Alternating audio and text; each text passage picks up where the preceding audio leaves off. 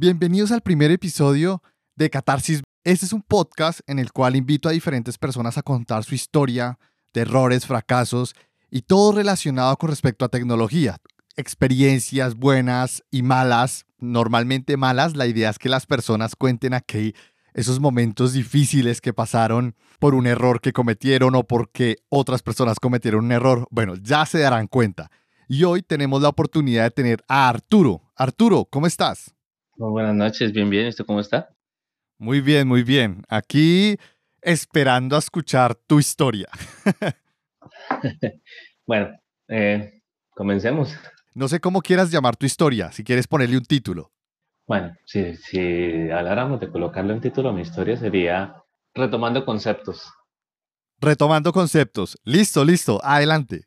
A mí desde, desde el colegio me ha gustado la tecnología siempre he tenido afición por la tecnología, pero pues esas cosas de que uno dice, mm, ¿será que la tecnología es lo mío? Entonces apareció el derecho, eh, era un deportista de alto rendimiento, se me presentó la oportunidad de estudiar, en la universidad becado de derecho, mm, escogí estudiar derecho, poco a poco pues fui avanzando en la carrera de derecho, se me, se me hizo fácil, no, no, no fue complicado, pero el problema fue cuando ya estaba terminando la carrera y me dijeron, bueno, tiene que enfocar su tesis en algo, y dije yo, bueno, ¿en qué la enfoco?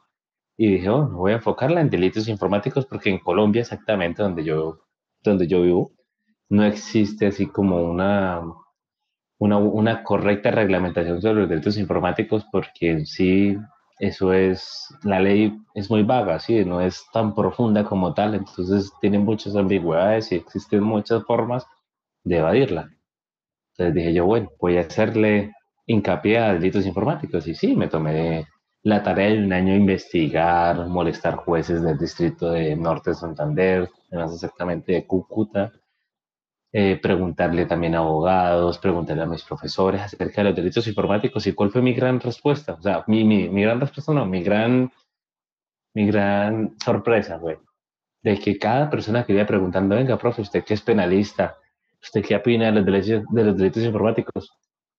Uy, la verdad, la verdad, la verdad, yo ese tema no lo toco casi. Y yo, bueno, profe, no hay problema. Entonces le preguntaba a otro penalista y no, la verdad, yo no conozco casi el tema, pero pregúntele a tal y pregúntele, y entre pregúntele y pregúntele y referencia y referencia, terminé como con 50 entrevistas, pero ninguna entrevista llenaba o satisfacía las preguntas que yo quería hacer. O sea, nadie podía responder esas preguntas de que, bueno, si existe un delito informático en estos momentos y se lo están haciendo usted de frente, ¿cómo usted podría darse cuenta, percatarse? O sea, el correo es malintencionado, esto está mal, esto está bien, ¿sí? Pero ninguna persona a las cuales yo preguntaba me daba una respuesta. Tengo una pregunta y ¿cuánto tiempo duró ese proceso de estar entrevistando y hablando con personas? Seis meses exactamente, entre buscando personas, buscando a la persona adecuada, ¿sí? Y pues, afortunadamente, por medio de mi papá, que fue funcionario público, logré contentarme con eh, la persona que diseñó la ley 12, 1279, que es la ley de delitos informáticos aquí en Colombia. Pero en sí me contacté con la persona que es un fiscal y pues me dio una referencia de sobre qué lo había agarrado.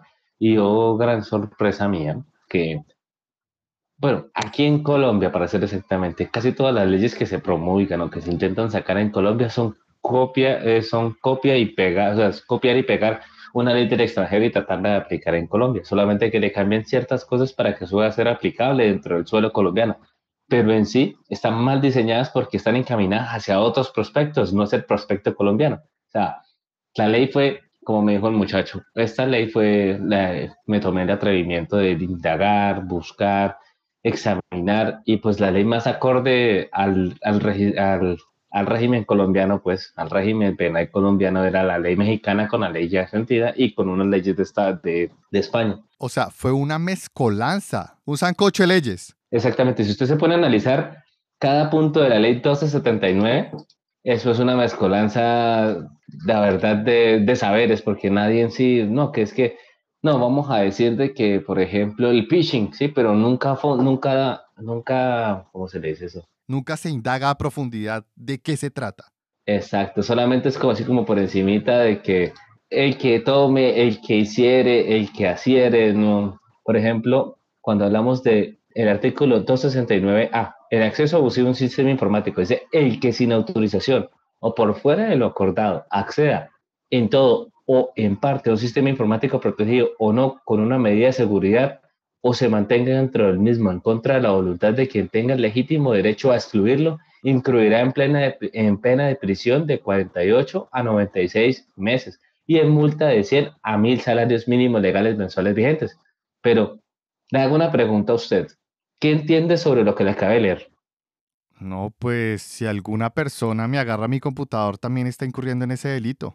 O sea, si mi esposa me agarrara el computador y me, se metiera en mis archivos, con ese artículo la puedo demandar, ¿ya?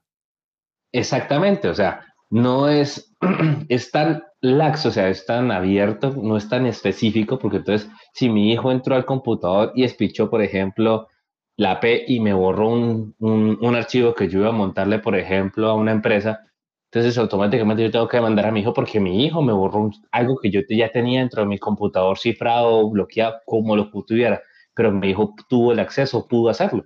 En este caso, cualquier persona puede ser demandada sobre eso. La cuestión es que en el proceso de la demanda o en el proceso cuando incurrimos en una, en una demanda, ¿sí? en, en una judicialización sobre este tipo de cosas, sobre esta tipificación, al final no se puede llevar a cabo porque ¿cómo demostramos de que usted fue el que estuvo ahí en ese momento, lugar y momento? Es muy difícil. Y después de hacer toda esta indagación, de leer este documento, de llegar a estas personas, de ahí en adelante, ¿qué ocurrió? O sea, ¿qué, qué pasó después? La verdad me pegó un des, una despinchada, una, una, me dio un desazón de que ninguna persona, o sea, de todas las personas que le pregunté, nadie me supo una respuesta exacta de lo que yo pues quería. Por ende, nadie sabía sobre los delitos informáticos. Nadie sabía cómo funcionaba, cómo tomarlos, cómo presionarlos, cómo presentarlos. O sea, eso es, es, créame que esa ley 1279 es un, es un disparo al aire el que lo medio lo sepa manejar más o menos se puede defender y el que medio sepa también se puede salir por la tangente. Entonces yo dije, uy, la verdad, el derecho no es lo mío. La verdad, así por encima yo dije, la verdad me equivoqué de carrera porque el derecho por ahí sí, o sea, lo que estoy buscando no satisface lo que yo quiero. Nadie me da una respuesta sobre lo que yo quiero enfocar. Entonces, enfoqué mi trabajo exactamente a eso, a la tipificación, a cómo hacerlo, a cómo se debía hacer y pues afortunadamente me gané una, presentando ese, ese trabajo como tal, me gané una exaltación por parte de la universidad porque fui una, fui una de las primeras personas que habló sobre los delitos informáticos, los mostró. Es más, di hasta una capacitación a los mismos jueces de que me estaban entrevistando de tener buenas prácticas para evitarse este tipo de, de delitos informáticos, o sea, buenas prácticas para usar un buen equipo informático, así de sencillo. Entonces, de ahí me nació la idea de, bueno, ¿y qué, puede pasar más adelante? Entonces empecé a leer, empecé a buscar. Soy graduado desde el 2016 y pues me la he pasado entre trabajos. trabajé un tiempo en un banco como asesor jurídico, también trabajé para, para una universidad en la parte de asesorías estudiantiles, el caso de tesis. Y así me la pasé dando vueltas y entre trabajos buenos y trabajos malos hasta que apareció algo que para mí fue, algo que para mí pues cambió mi manera de pensar que fue la pandemia la pandemia me obligó, nos obligó a todos a internarnos en la casa, a estar metidos en el apartamento, bueno, en mi caso, a estar metidos con mi esposa y mi hija en el apartamento todo el día. Y dije, uy, estoy perdiendo el tiempo. Estoy perdiendo el tiempo porque no tenía trabajo, estaba desesperado. Y pues seguía leyendo acerca de delitos informáticos hacer, eh, en otros países, legislaciones europeas y demás, pero dije, hasta que un día, pues mirando, leyendo y tal, un vecino mío que es programador, él es ingeniero de sistemas y pues hizo una especialización en este tipo de cosas, o sea, pagó cursos y demás, me dijo, chino, ah, y mi suegro también me dijeron, venga, ¿por qué no se dedica a la programación? Usted como que tiene más o menos idea, o sea, usted tiene un encaminamiento no hacia la programación, pero sí hacia los, hacia los delitos informáticos. ¿Por qué no aprovecha esa pasión por los delitos informáticos y aprende a programar? Aprendiendo a programar, aprende usted de dónde sale lo que está buscando. Y yo, ¿será? Sí, sí, o sea, una cosa siempre va a llevar a la otra. Si usted aprende a cómo suceden las cosas, o sea, cómo se aprende a programar, cuáles son los problemas de la programación, cuáles son los puertos que se pueden usar para precisamente utilizar ese tipo de accesos abusivos para obstaculizarle la información a alguien, para tomarle la información a alguien, hacerle daños y demás, usted lo puede hacer, pero aprendiendo desde la base. Y la base es aprender a programar. Y dije, bueno, voy a tomar la, voy a tomar la paciencia de buscar un curso en el cual pues me pueda dar. Y pues la verdad, en el momento en que ellos me dieron la, ¿cómo se le dice eso? El empujón para empezar a estudiar, yo no tenía el dinero para ponerme a, a, por ejemplo, a pagar otra carrera universitaria porque no tenía dinero. Ahí fue donde apareció el llamado ATSI. Inicias acá a estudiar en el SENA, en el AXI de SENA, ¿y qué ocurre? ¿Qué, qué, qué pasa después? ¿Cómo empiezas a, a relacionar lo que ya sabes con toda esa investigación de delitos informáticos con lo nuevo que estás aprendiendo en programación? ¿Cómo avanza ese, ese proceso? Bueno, con el análisis y desarrollo de sistemas de información, eso es el ATSI. Pero, escucha, me olvidó hasta qué es lo que estoy estudiando. Entonces, empecé pues como todo en el SENA, de a poquito. Una cosa por aquí, por ejemplo, hasta ahorita estoy empezando a ver HTML y demás, pero pues entre búsquedas, mirando y demás, le, estoy agarrando amor a esto, la verdad, porque apareció Alura, que es eh, Oracle Next, que me gané, la, soy de los primeros que entró en esta vaina de Oracle Next, que Oracle es el que le paga a Alura para que capacitar una, un, un, personal para programación y estoy con ellos. En estos momentos, pues son, por eso es que voy un poquito más adelantados que mis compañeros del SENA, porque Alura me lleva, son seis meses, somos como un bootcamp de programación básica y pues me ayuda muchísimo. Entonces, en eso de que voy buscando aquí, voy aprendiendo acá, pues hay cosas que que legalmente pues uno ve y me dice, uy, esto está mal. Ejemplo, cuando, cuando no sabemos enfocar, bueno, como cualquier tipo de programador, si usted llega y le dicen, bueno, usted tiene, esto, este es su trabajo, por ejemplo, usted es un freelance, un programador freelance y le dice, bueno, usted tiene que eh, hacerme estas páginas web y me las va a basar sobre, por ejemplo, eh, el frontend me lo pueden, me tiene que basar exactamente como yo diga, entonces yo quiero que me lo basen esto, pero el backend lo quiero que me lo basen esto. Y usted sabe que el cliente pide una cosa, pero cuando uno es el programador y uno se pone a mirar y uno mira, bueno, el diseño de la página lo puedo hacer, por ejemplo, en Node. Y si este es bueno, en Node es para el backend y en React para el frontend, pero la verdad, no es, o sea, lo que yo pensé no, no, no es igual a lo que el cliente piensa y ese, y ese, debate, y ese debate en que si el cliente acepta o no acepta y demás, ahí es donde empiezan las rencillas entre programador y cliente. Entonces, en ese tipo de cosas uno se pone a pensar y dice, bueno, ¿qué haría un, un abogado en este caso? Entonces, en, en, ese caso, un abogado tendría que sentarse a mirar qué, son las, qué es lo que está pidiendo el cliente, porque cuando el cliente usted le entrega, si digamos, yo le entrego al cliente una aplicación hecha en React, pero él lo quería en JavaScript puro. Y ya que dice él, no, pero no es lo que yo estaba pidiendo, usted me lo está entregando con algo que, por ejemplo, la persona que va a estar trabajando sobre ello no sabe. Entonces a usted le toca capacitarle. Usted dice, y usted como programador dice, no, no quiero hacerlo, o sea, no es mi deber enseñarle, pero en el SENA le enseñan a uno de que usted cuando, cuando empieza a hacer el ciclo del el software, usted tiene que capacitar al personal que va a trabajar sobre esa aplicación. ¿Sí? Entonces uno dice, ah, es que no solamente, o sea, esto de la programación no solamente aprender a programar y colocar comandos y arreglar con CSS o con Bootstrap o con cualquier herramienta, sino también hay que enfocarnos no solamente en la parte de la programación, de sentarse, teclear y acomodar, sino también hay que enfocarnos en la parte de la comunicación con los demás. ¿Por qué? Porque en el momento en que, por ejemplo, saquemos a un programador que solamente, y esa es otra, la ética, eso es algo que no he visto en ninguna parte ni tampoco se lo van a enseñar a uno en cualquier parte, sino la ética como personas, esa ética que ya se ha perdido, pero es muy bueno aplicarla, es si yo voy a hacer algo, tengo que hacer algo muy bien hecho para entregárselo a mi cliente y tengo que especificarle a mi cliente cómo funciona, cómo va a ser y cómo tiene que funcionar y cuáles son los pasos que yo hice para, o sea, un manual técnico, un manual de usuario, un manual también para explicar cómo va el código, cómo lo especifique el código y demás para que cuando yo se lo entregue al cliente y le entregue ese, ese montón de hojas, el cliente diga, bueno, por aquí comenzó, por aquí se fue, así, una, una hoja de ruta, pues. Me parece curioso porque desde tu experiencia como abogado te das cuenta que hay materias o hay bloques de conocimiento que de alguna forma se están dejando de lado en estos programas educativos, por ejemplo el de Oracle que comentas o el del SENA, que para un abogado es casi que un pilar dentro de su proceso de aprendizaje, ética y moral. Es un pilar completo que le enseñan al abogado mantenerse sobre ciertos parámetros que dicta la profesión. Pero aquí una de las cosas que siento es que hay varios campos dentro de nuestro mundo de tecnología que tú pensabas que estaban un poco más resueltos, pero con tus ojos de abogado te das cuenta que falta mucho por hacer. Sí, la verdad sí. Mire, hace, hace, hace poco estuve leyendo un libro que se llama Haz clic para matarlos a todos, Bruce Shainer. Se los recomiendo. Él explica de que el campo de la ciberseguridad, ciberseguridad también tiene que ver con programadores.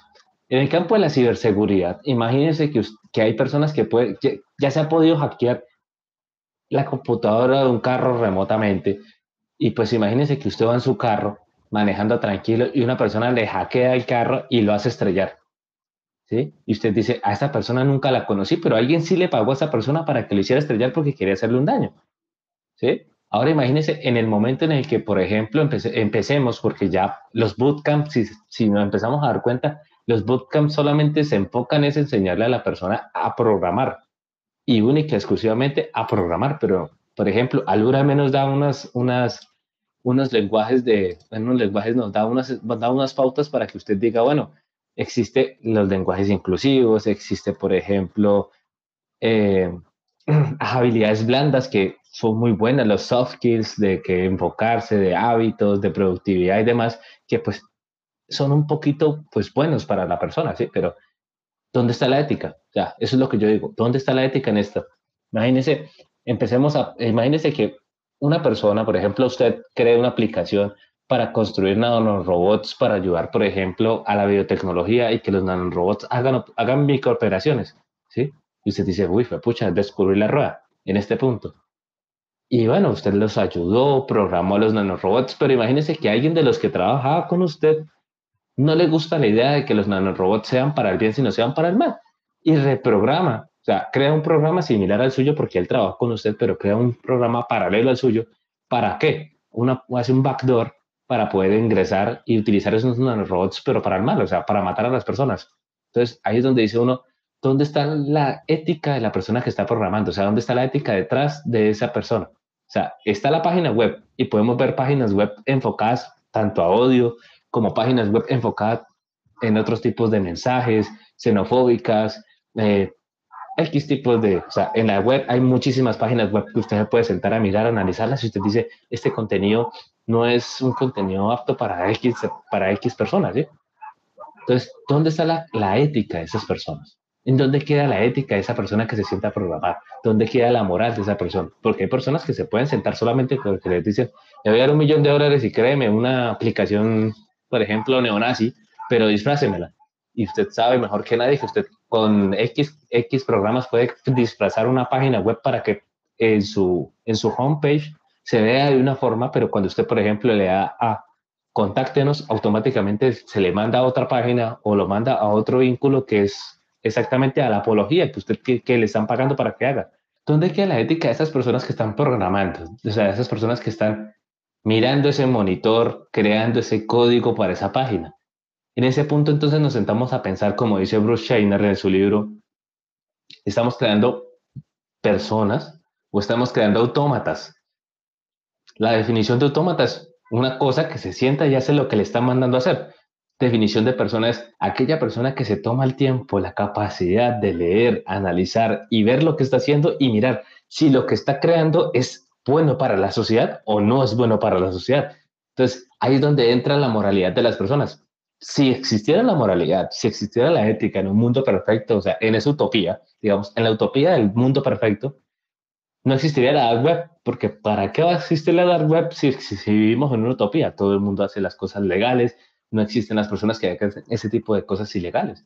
Pero como no vivimos en esa utopía de la legalidad o en esa utopía de la moralidad y la ética exacta, entonces para eso tenemos dark web, tenemos hackers, existen infinidad de cosas que nos roban información, que nos sacan información, que nos suplantan. etcétera, etcétera, etcétera. Además, porque tú expones algo que muchos de nosotros no profundizamos. De hecho, yo que estudié ingeniería telemática, me di cuenta que acá haciendo memoria con lo que me acabas de mencionar, no es que haya visto en profundidad ese tipo de materias o asignaturas sobre ética, sobre la moral, sobre legal e ilegal. Ese tipo de cosas, mm, yo que recuerdo no las profundicé tanto. Entonces me pones a cuestionarme sobre también esos pilares del conocimiento que no se están teniendo en cuenta y que son muy importantes y van a tomar mayor relevancia en los futuros años porque pues nuestra profesión nuestra área, nuestra industria está creciendo a pasos gigantes. Ya nos quedan cinco minutos, tres minutos de hecho nos quedan, Arturo. Me gustaría que nos regalaras unas conclusiones para, para despedirnos. Para ser cortos y concisos, ya para despedirnos, sería sentarnos a hacer conciencia de hacia dónde nos estamos encaminando y si estamos haciendo las cosas bien. Como siempre me he preguntado yo antes de hacer una cosa, ¿será lo que lo que estoy haciendo o lo que pienso hacer está bien o no está bien? Porque eso siempre tenemos que sentarnos a pensarlo antes de hacer las cosas. Bueno, en mi caso, mi abuela cuando me crió, porque yo soy criado por mi abuela, me dijo, antes de hacer algo, piénselo tres veces y piénselo si está haciendo las cosas bien y si a alguien le está afectando y si no le está afectando a alguien. Entonces, cuando usted se sienta, analiza lo que está haciendo y piensa tres jugadas hacia adelante, como en el ajedrez, piensa tres jugadas hacia adelante y dice, uy, la estoy haciendo mal porque le estoy haciendo un daño a, por ejemplo, a Pepito Pérez, usted dice, uy, no lo voy a hacer porque esa persona vive de alguien más y esas personas viven de esa persona, entonces yo no le puedo hacer eso. Ahí entra la moralidad y ahí entra la ética que no estoy viendo en este tipo de programas. Muchas gracias por todo y que pasen muy buena noche. Muchísimas gracias Arturo. Muy, muchas gracias por esta, por esta sesión.